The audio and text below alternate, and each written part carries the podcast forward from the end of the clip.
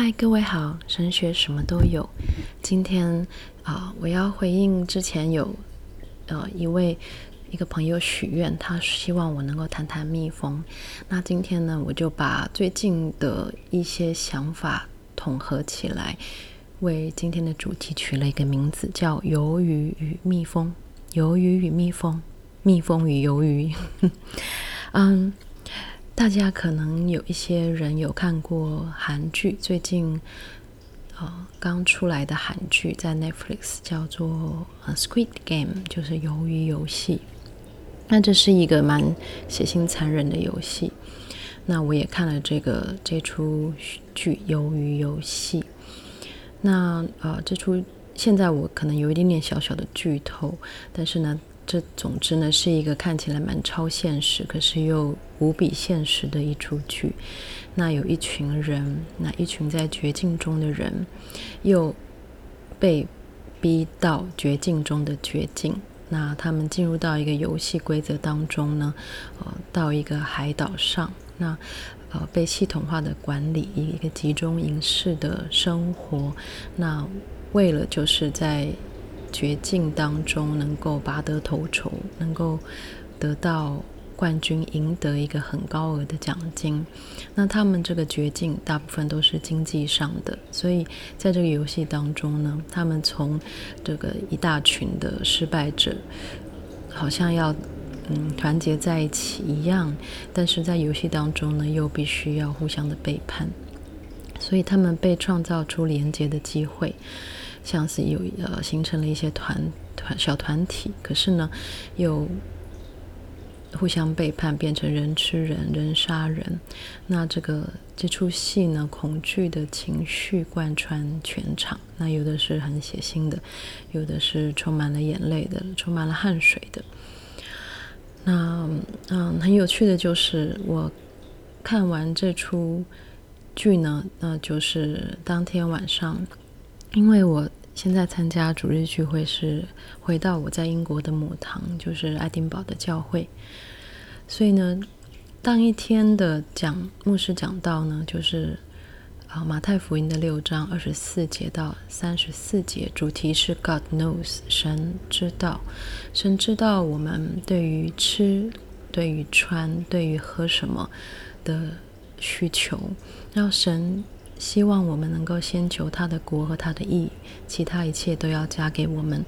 因为，呃，牧师怎么说呢？呃，牧师有提出一个问题，就是 What do people live by？我们活着到底是依靠什么呢？那答案是 By love of God。这个其实是我们每一位基督徒心领神会，我们也都经历过。我们靠着不是。依靠食物，乃是靠着神所说的一切话。可是，万一连食物都没有了呢？万一我们负债累累呢？万一有讨债的人来到门口要杀人呢？那啊，牧师继续讲：God knows what we need. Why is that we do not need to worry？为什么不需要忧虑呢？为什么不需要忧虑吃什么、穿什么、喝什么呢 ？We can trust God who loves us。我们要信任那个爱我们的主。The Lord is my shepherd; I shall not want。这也是我们所熟悉的诗篇二十三篇。We live by love of God。我们靠着神的爱而活。Our life is not ignored by God。我们的生命绝对没有被上帝所忽略。His peace and comfort。他的 和平，他的安慰是与我们同在的。我们所依赖的是神所赐的平安，是世界所不能拿去的。所以不要害怕，因为神是供应我们的。所以这些啊、呃、属灵的真理，我们都这么明白。可是呢，嗯、当这些真理放在像鱿鱼游戏这样的现场的时候，能够适用吗？就是当人在经济和物质的绝境里面，嗯，都走到了零，就是 zero，甚至是负向，甚至 negative，整个是缺乏到一个极限的情况。我们是否还能够看野地里的百合花？我们是否还觉得麻雀自己比麻雀还贵重？是不是我们其实觉得自己比麻雀还卑贱，比野地里的百合都不如呢？更不用说什么所罗门王的荣华呢？那这出戏里面也有人啊、觉得这出戏有许多反啊讽刺基督教的地方。那比如说，这出戏里面有一位虔诚的基督徒，很明显的，他常常会拿神的话出来讲。他也在这个大家都被逼到绝境、走向死亡关卡的时候，他跪下来用主导文在祷告。那我们非常清楚，嗯，在绝境当中，我们需要祷告，我们也常常需要拿神的话来鼓励我们，是没有错的。但是呢，这出戏里面有一个女孩子，她就每次在这位基督徒就是大发基督徒的言论的时候，这女孩子就会在旁边说风凉话。那我又要剧透，那呃还没有看的呢，可能就包容一下，或是你先不要听了，先去看。嗯，那这个女孩子呢？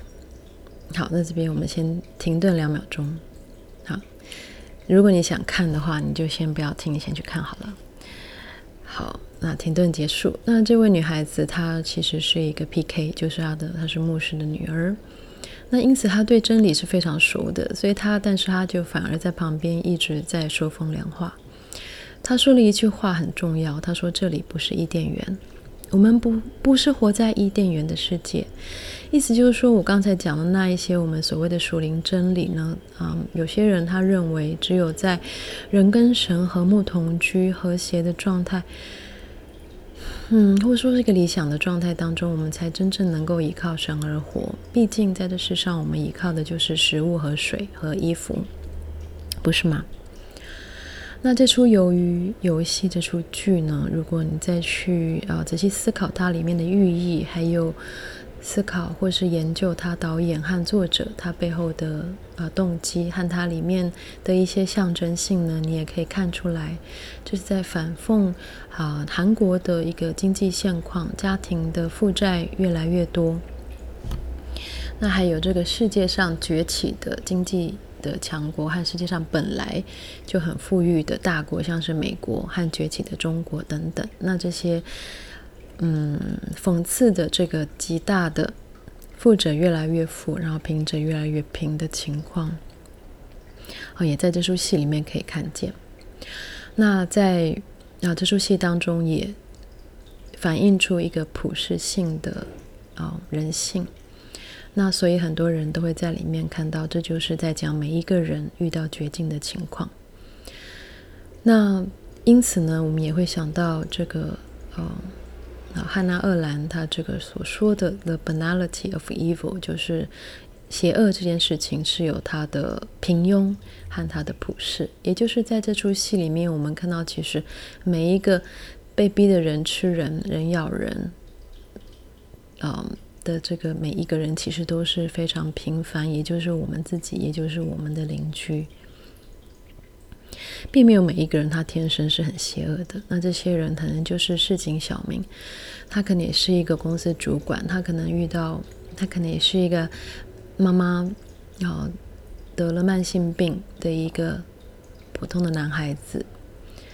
那可能是一个姐姐，然后家庭的经济状况不是很好，他有一个弟弟在育幼院。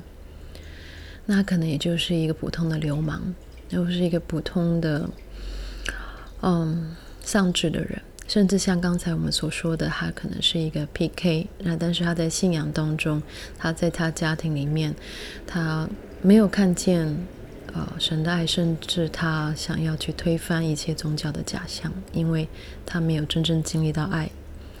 这些等等呢，让我们让这一大群人呢进入到了这个游戏当中，成为绝境中的绝境。嗯，那鱿鱼跟蜜蜂有什么关系呢？刚才我讲到绝境，嗯，绝境呢，在这个神学家 Walter Brueggemann。他有一篇文章，我认为是非常重要的文章。我也在神学课程当中，就是在末世论和圣灵论里面，我也曾经拿他的文章出来好好的探讨一番。那他有一篇文章，就是叫《零点的信仰》。零点呢，这个零就 zero，就是在德文是 Nullpunkt，这个 faith at the nook point 就是这个零点是什么意思？零点就好像是这个 omega，就是这个希腊符号的最后一个数字，也就是人在绝境，在什么都没有的一个情况。那在希腊文里面，这个没有呢，虽然这个呃是一个非常口语、看似不重要的一个字，可是其实在希腊文当中。当你如果用希腊文读经的时候，你你会发现有一些经文在讲到没有的时候，它又是特别的生动的。比如说在创世纪当中，嗯、雅各，嗯，他有他跟约瑟的这个叙事里面呢，四十二章，他们的父亲雅各对他们说：“你们使我丧失我的儿子，约瑟没有了，西缅也没有了，你们又要将雅变雅敏带去，这些事都归到我身上了。”那这个希腊文里面那个没有了，没有了，其实读起来会觉得真的就是很，就是什么都没有，很很失望。那呃，约伯记当中呢也有讲说这个，嗯、人也是如此，躺下不再起来，等到天没有了，人不得复醒，也不得从睡中唤醒。就是讲到说人的死亡，人的绝境。诗篇当中，诗人也有描述到没有了，什么没有了呢？他说：“我心跳动，我力衰微，连我眼中的光也没有了。”眼中的光是什么呢？你在小朋友身上，baby 眼睛里面，你会看到很多的光芒。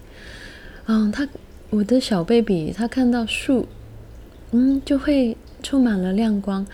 他第一次带出去，带到基隆河畔的时候，他看到天上的云，他眼中就充满了亮光。可能他在子宫里没有看过云啊，嗯，当他是宇宙中的一抹灰尘的时候，他可能也没看过云。所以他当他问世成为一个地球人的时候，他看天空中的。飘动的云，或是那个光线，或是那个树影，他都眼中充满了光芒。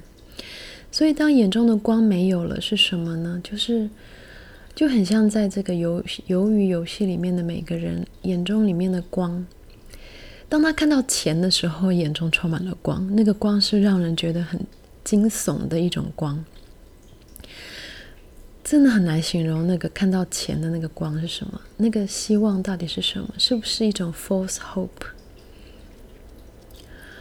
hope？false hope 这个词，我以前之前在医院里面，嗯，跟医生常常有谈到这个词，就是当人得了一个慢性病或是绝症的时候，可能是走向死亡的，可是我们却常常希望医师告诉我们有希望能够救活，有希望能够救活。可是对于医师，他们看过很多的生死，他们知道这个病可能会走向绝望，可是他却看着这些病患家属这么的渴望的时候，他有时候还是会希望能够给出一些希望的这个判决，嗯，判决嘛，是希望的一些苗头嘛，或者是带着希望的一些叙事嘛。可是可可是事实上，可能是一些 false hope。所以呢，眼中的光呢，到底是什么？什么这个眼中的光是真正的光，还是这是一个假的光呢？这个就值得我们好好的想一下。那耶利米书十章二十节，我的帐篷毁坏，我的绳索折断，我的儿女离我出去，没有了，无人再支搭我的帐篷，挂起我的幔子。那箴言二十七章七节，人吃饱了，厌恶蜂房的蜜。人饥饿了，一切苦物都觉甘甜，所以一切苦物都觉甘甜呢？这可能是真正能够带来呃解馋的真正的食物，它也有可能是 false hope，是一种假象。哎，所以呢，这个在这个嗯鱿鱼游戏的里面呢，嗯、的这个基督徒啊，嗯。他让我有一些想法，就是基督徒啊，嗯，如果这个游戏是一群基督徒玩起来，会是怎么样呢？我们知道，我们常看一些戏剧，或是看一些历史剧，或是我们对基督徒的感受，就是当一大群基督徒在一起的时候，我们其实都会非常强烈的在捍卫我们的信仰。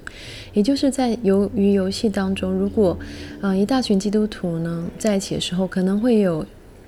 几几个极端的走向，它可能会像是受到这个罗马政权逼迫的基督徒一样，非常的坚贞，非常的自守，那非常的充满了爱，那一起一起殉道是有可能的。基督徒可能会一起决定离开这个友谊游戏，因为不想要为了钱而背弃信仰，这是有可能的。可是呢，当一些个别的基督徒在这个社会里面，在由于游戏当中呢，却失去了对社会的洞察力，而且在这出戏里面，我们可以看到基督徒反而更残暴，更没有爱。那接下来我就要讲蜜蜂了。那为什么要讲蜜蜂呢？我在零点的信仰这篇文章探讨人的绝境的时候呢，也就是末世来临的时候，我也有谈到蜜蜂。蜜蜂有一个很特别的能力，就是蜜蜂有对于零是有洞察力的。零是一个数字，对不对？那嗯、在二零一七年有啊、一个团队，他对于蜜蜂啊、做了。一系列的实验，首先呢，他们要训练这个蜜蜂有啊、数字的能力，所以他们训练蜜蜂能够辨别数字，并且能够发现他们能够辨别到数字四或六这样子的一个能力。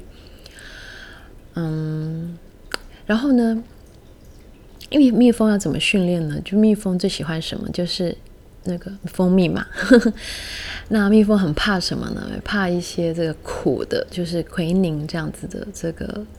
苦的物质，所以呢，用蜂蜜来奖励蜜蜂，然后用这个 quinine 来惩罚蜜蜂呢，就能够很有效率的能够训练蜜蜂有辨别数字的能力，并且呢，哦，就是要用两个平台，呃，一个平台是数字比较大，那一个平台就是比较少的物件，所以这个一个平台，比如说有五六个物。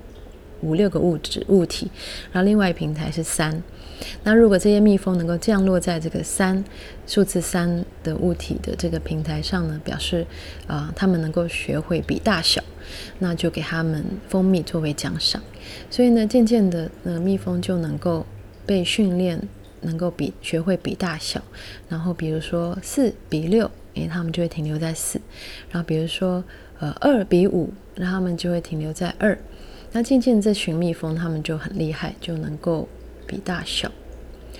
那但是呢，如果是一个平台什么都没有，那另外一个平台是二、三、四，那他们就会对于这个呃停留在那个零呢，就是什么都没有的平台，呃，开始产生怀疑，就是他们还是会去寻停留在这个零的上面，但是呢，啊、呃，他们仍然会比大小，嗯。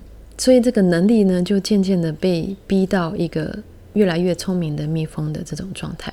但是呢，如果是一个平台是零，然后一个平台是一，这个科学家发现，呃，它这些蜜蜂就准确度较低，而且会花花费的更多时间。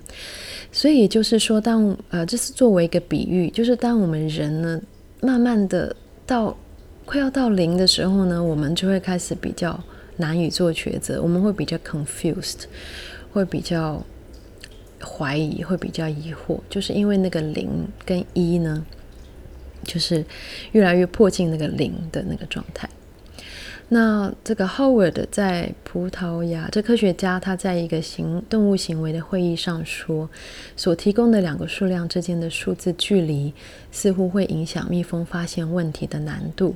这一个事实进一步证明了蜜蜂将零视为一个数字，也就是这个零跟六的距离跟零跟一的距离，零跟一的距离比较小嘛，对不对？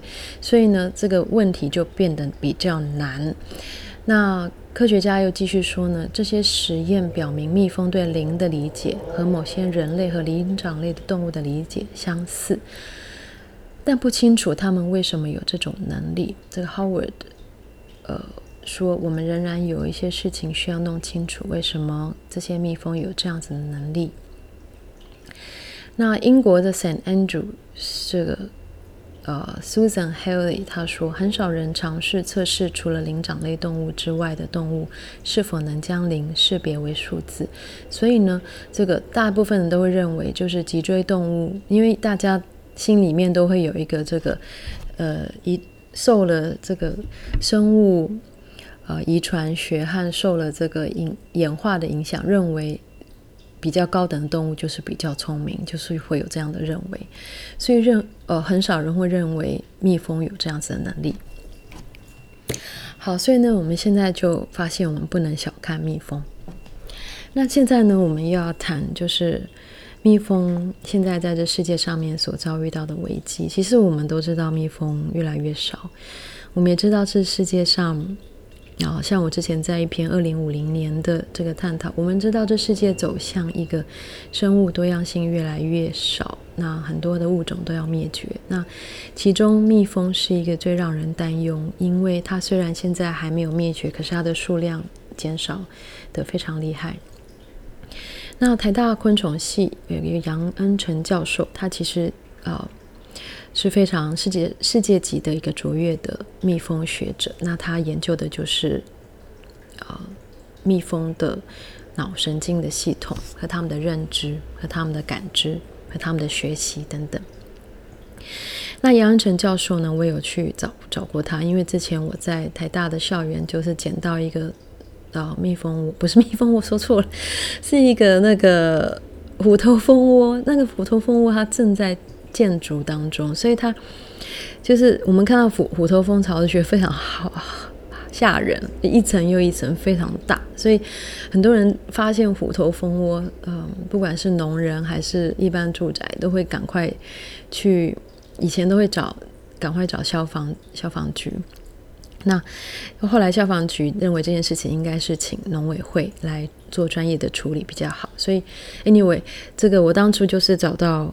呃，捡到一个蜂巢，因为这个蜂巢被被砍下来，那我看到里面有蜂蛹，然后还有这个还有卵正在发育的，嗯，就是这个蜂巢它里面只有这个十几个蛹室，非常小，比比手掌心都还小，就把它拿去给杨恩成老师，那杨恩成老师就把它呃做显微镜的观察和把它录影，然后观察它的发育。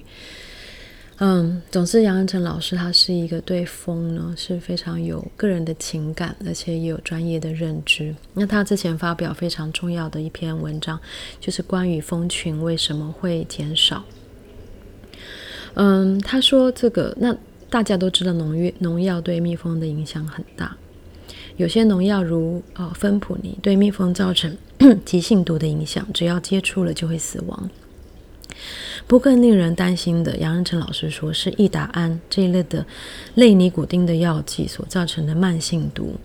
蜜蜂虽然不会立即死亡，但是毒带回蜂巢后会影响其他的蜂或者是幼虫。杨老师他说，他这几年关注的就是易达胺对蜜蜂的影响。研究发现，只要一个 ppb，就是我们比较常听到是 ppm，就是 part per million，那更微小更。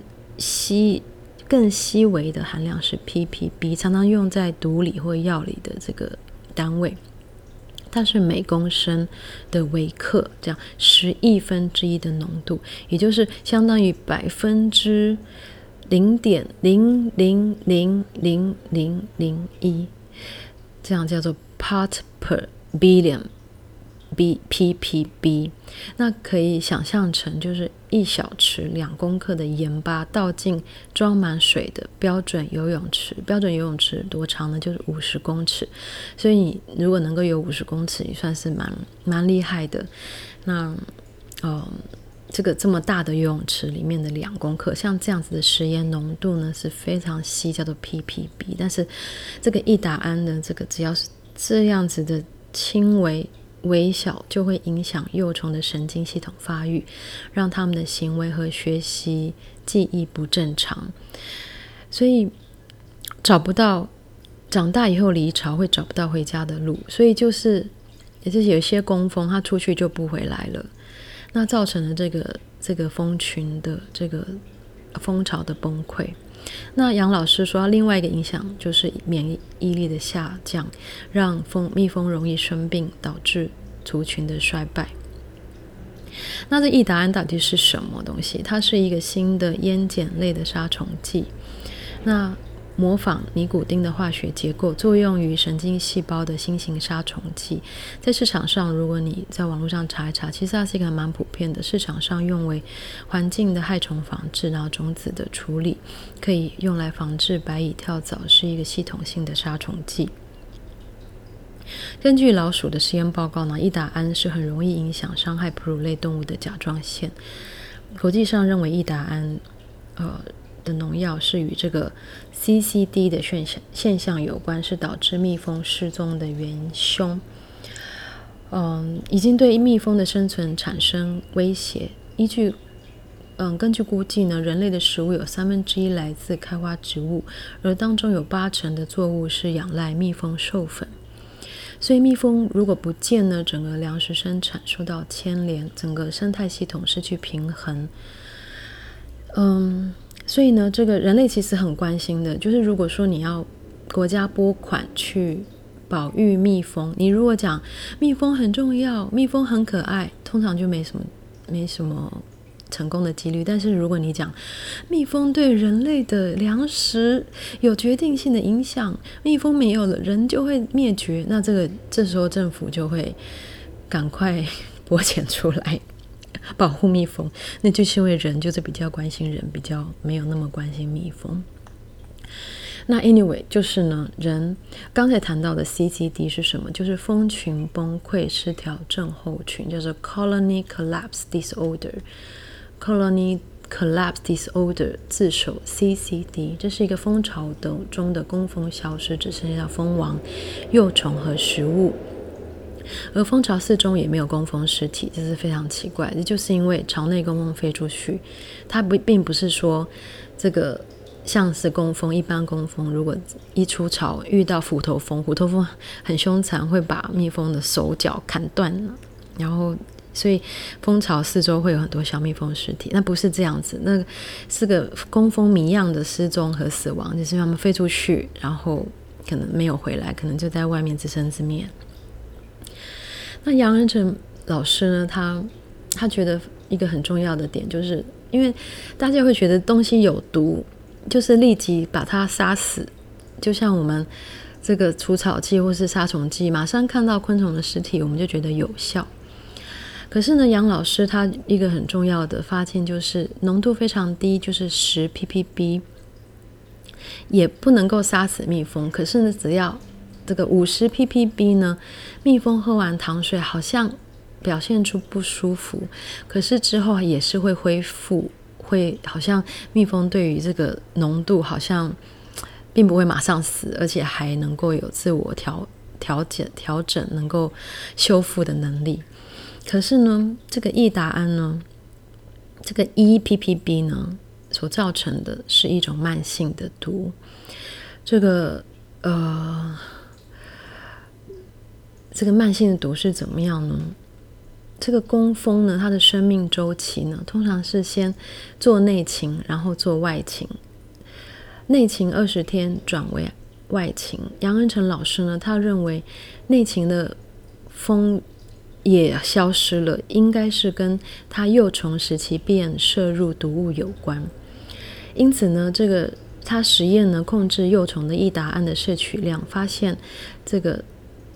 幼虫呢，嗯，虽然摄入十 ppb 的剂量对羽化率没有影响，但是学习的曲线下降了。那研究也发现呢，工蜂的脑，这个它们的蕈状体就相当于人类的海马回，和学习和记忆有密切的关系的突触也比正常的工蜂少了很多。那异达胺的浓度越高，损害就越大。那刚才说这个十啊五十 ppb 都不会让它立即的。啊、死亡，但是会伤害，就会伤脑就是了。甚至在一 ppb 的时候，就可以观察到神经神经的损伤，只是在行为表现上并不明显，并不明显。也就是说，环境中十 ppb 的异达胺就可以确定足以明破坏蜜蜂的神经，影响外在的行为。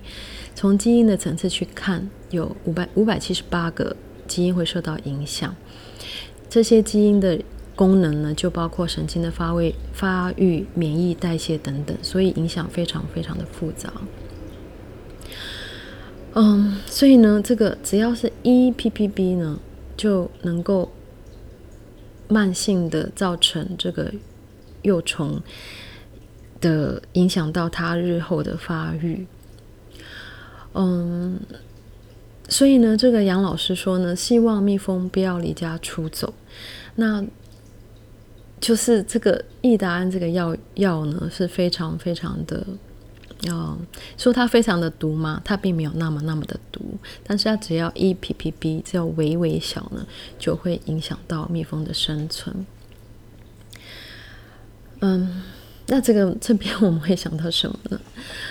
这边呢，其实我想到的就是刚才那个，嗯，那一大群玩游鱼游戏的人里面的那一个基督徒，和他所显现出来的他的信仰。那这个 EPPB 呢，就让我们想到耶稣他所说的，他说：“你们要谨慎防备法利赛人和撒都该人的笑。”这个耶稣这个比喻呢，就如同易达安的那个比的这个药药性是一样，它是一个慢性的，因为笑就是一个会呃酵母会发嘛。如果你有发过面包，你就会知道它它会这样发发发发发发起来，本来一点点，后来变得很大。本来一个小面团，然后变得很大，一个大面团。那耶稣所说的法利赛人的笑和撒都该人的笑，就很像是，就是这个哦，它是比喻，嗯，热衷律法，但是没有信仰实质的，它可能是一个慢性毒。嗯，这让我想到，就是刚才我们讲到蜜蜂，就是小蜜蜂，它如果在巢里面，它的很。他从很小的年纪，他就接受到这个毒，那就让又让我影响想到，我们到底要不要把我们的小孩带到教会主日学呢？如果这个小孩他从小他就在教会里面受到了是一个法利赛人的训练，他到学校去，他就是瞧不起他的同学，嗯，那这样这个小孩到底？是不是就很像小蜜蜂从小就受到那 EPPB 的那个小小的毒？就是他接受到的不是一个真实信仰，他可能是背诵的一些经文，然后他他学习到就是他比较优越，他是基督徒，嗯，就很像是在这个校呃鱿鱼游戏里面那一个基督徒一样，他所显现出来的是一个很奇怪的信仰，就是。嗯，他是不是厌世呢？他是不是认为，嗯，他已经得着了呢？他是不是对于其他的人没有同情心？他是不是觉得其他人是比较卑贱的生命，他是比较高尚的呢？我不知道他到底是怎么样。或许这个是我们啊、要好好再去想，就是是不是基督徒？嗯，虽然大家聚在一起的时候，好像信仰的力量是很大的，然后这个一大群基督徒在一起的时候。声音声量是很大的，仿佛力量是很大的。可是，当基督徒在面对社会的时候，或是这些基督徒，就好像是这个鱿鱼游戏里面的基督徒，在群体，在一群可能信仰不同的真实社会里面的时候，反而没有对社会有足够的洞察力，而且对生命反而没有同理心，或是比较。反而也没有比较细致，反而比较粗暴，比较比较狂妄。就算他跪下来附诵主祷文，又怎么样呢？反而让人家觉得这个人的信仰很扭曲。所以呢，前几天就我们在探讨说，一个人到底这个信仰神，到底从小信仰比较好呢，还是这个年纪大点信仰比较好呢？嗯。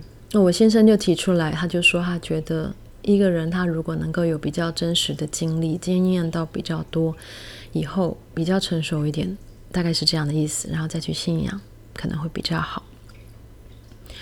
那哦，那那比对比于这从小在主日学长大的小孩，难道是真的有比较好或比较不好吗？那这当然这个议题是我们还可以再更多深入的探讨。嗯，毕竟在逼到被逼到绝境的人，我们很难说小朋友就会被逼到绝境。那当然，小朋友他在主日学里面，他就可以认知到主耶稣的爱，这是非常宝贵的。那在在在成长的过程当中，他都一直是觉得自己能够体会到神的爱，这当然是非常的宝贵。可是如果他因此就成为一个法利赛人，这样我们就不应该觉得是一件好事情。所以呢，嗯，今天呢，就是我们想到说。蜜蜂，小蜜蜂，它其实只要受到非常微小、非常细微的一点点毒，它可能就会影响到它的学习和认知。所以我们要非常的谨慎。这个我们从从小灌输给小朋友的一些所谓的信仰的知识到底是什么？我们到底把他们变成什么样的人？是不是他们反而失去对社会的洞察力呢？或者是说，另外一个小孩，他没有在主日学长大，可是他很正常的在社会中打滚长大，反而他比较有这个 insight，然后反而比较有同理心，这样子的小孩是不是？对，我们要好好的想想，就是很像这个易达安这件事情和主耶稣的比喻这件事情，我们可以把它放在一起想。所以，其实我也鼓励大家看《鱿鱼游戏》。虽然他一开始他感觉让人感觉非常洒狗血，可是他还是有对比出一些一些真实的信仰的现场。哎，所以呢，这这这个话题呢，是不是有又有非常非常多的连结呢？那最后我要讲，就是呢，我们还是要好好的来为小蜜蜂来祷告，还是要非常的关心小蜜蜂。我也曾经为小蜜蜂来祷告，就是主耶稣也不会轻视我们对于小蜜蜂的关心和祷告。所以呢，我要呼吁大家要关心小蜜蜂。现在在疫情当中呢，呃，有一些科学家发现呢，小蜜蜂他们比较得到一些休息，因为这个啊、一些对于会伤害蜂群的一些活动减少了，然后空气污染也减少了，让蜜蜂在野外。呃，或是在都市里面，它们能够比较容易能够侦测到花，而且呢，因为这个我们比较减少，除了空气污染之外呢，我们这对于这个街道街道过度的清扫和对于园艺植物过度的的这个喷洒农药或者是修剪的这些活动都减少。比如说很多 lockdown，很多的公园都变得有点荒废，对不对？那我们看为荒废的，其实呢，它是也是一种自然在萌。着重归伊甸园的这种原始状态，所以很多蜜蜂就有得到休养生息，然后土地也比较休比较休息，许多动物都跑出来，对不对？那所以呢，因此在这个呃人类遇到危机的时候，反而呢对于小蜜蜂。也因此呢是一个转机，那所以呢我手上有一个单张叫做 Be Happy Together，那个 Be 是 B E E，就是呢我们如何能够跟小蜜蜂能够呃共存呢？虽然现在疫情是一个。啊，不知道会延续几年的现象。那可是呢，我们也发现，当疫情缓和的时候，人也会有一些报复性的行为，比如说大大的开 party，然后大大的群聚，大大的购物，然后完全不管这个其他这个社会到底怎么样，因为人里面就有一个很很压抑已久的念头，就是要好好的来享受丰富。那所以呢，我们刚才所说的在生态上面的这个缓解呢，是不是也会在这个疫情的结束之后有一个大的反弹？反而我们现在看到大自然有一些休养，反而又没办法休养。所以呢，我们也要来想想说，怎么样系统性的能够对大自然啊有一些帮助？嗯，就是在疫情啊减缓之后呢，让生物不会恢复到以往受到压迫的状态。那小蜜蜂呢？其实我们可以做的，比如说有，如果你有小庭园、小阳台，你就可以。试图去养一些这个小蜜蜂和小蝴蝶，他们喜欢的，比如说我手上这个单张是英国的这个 Scottish Beekeepers dot org dot uk，就是这个蜂群蜂农的组织呢，他们也希望我们人跟蜂群都能够要和睦相处。就是你不要看到小蜜蜂你就认为它是害虫，然后把它打死，或者是就是看到昆虫觉得很害怕。其实小蜜蜂嗡嗡嗡是很可爱的，所以它这个单张当中，它有说 Honey Bees。Love these，就是小蜜蜂喜欢什么呢？有喜欢哪一些 trees 呢？哪一些这个 fruits？哪一些 vegetable crops plants？喜欢哪些 herbs？野草野花，你就可以种这些呃果树这些花卉，能够让小蜜蜂成为亲切的这些物种呢？所以一方面我们希望不要呃让易达胺让小蜜蜂从小都受到毒害，一方面我们也希望我们的人的环境是让小蜜蜂能够更加的啊、与我们能够共存，对不对？那毕竟小蜜蜂是对我们人是如此的有恩于人，惠我良多，这么善良的小蜂蜜 小蜜蜂是不是呢？好，今天的这个嗯，暌违已久的这个 Everything Theology，今天呢算是嗯有一点连接了鱿鱼游戏和蜜蜂看主题，顺便也检讨一下我们基督徒的信仰的教育。